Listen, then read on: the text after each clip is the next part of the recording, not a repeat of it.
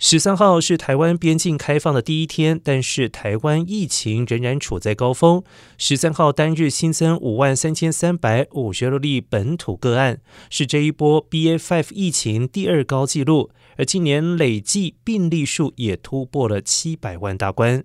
专家预估，新变异株 BF.7 即将入侵社区，掀起另外一波疫情。疫情指挥中心指挥官王必胜表示，迄今已经检验出三例 B F seven 境外移入个案，因此暂不考虑松绑确诊者和同住家人居家检疫措施。口罩禁令可能到十一月才会逐步放宽。解封之后，各界关注疫情指挥中心何时解散。知情人士指出，时间点最快可能落在明年三月。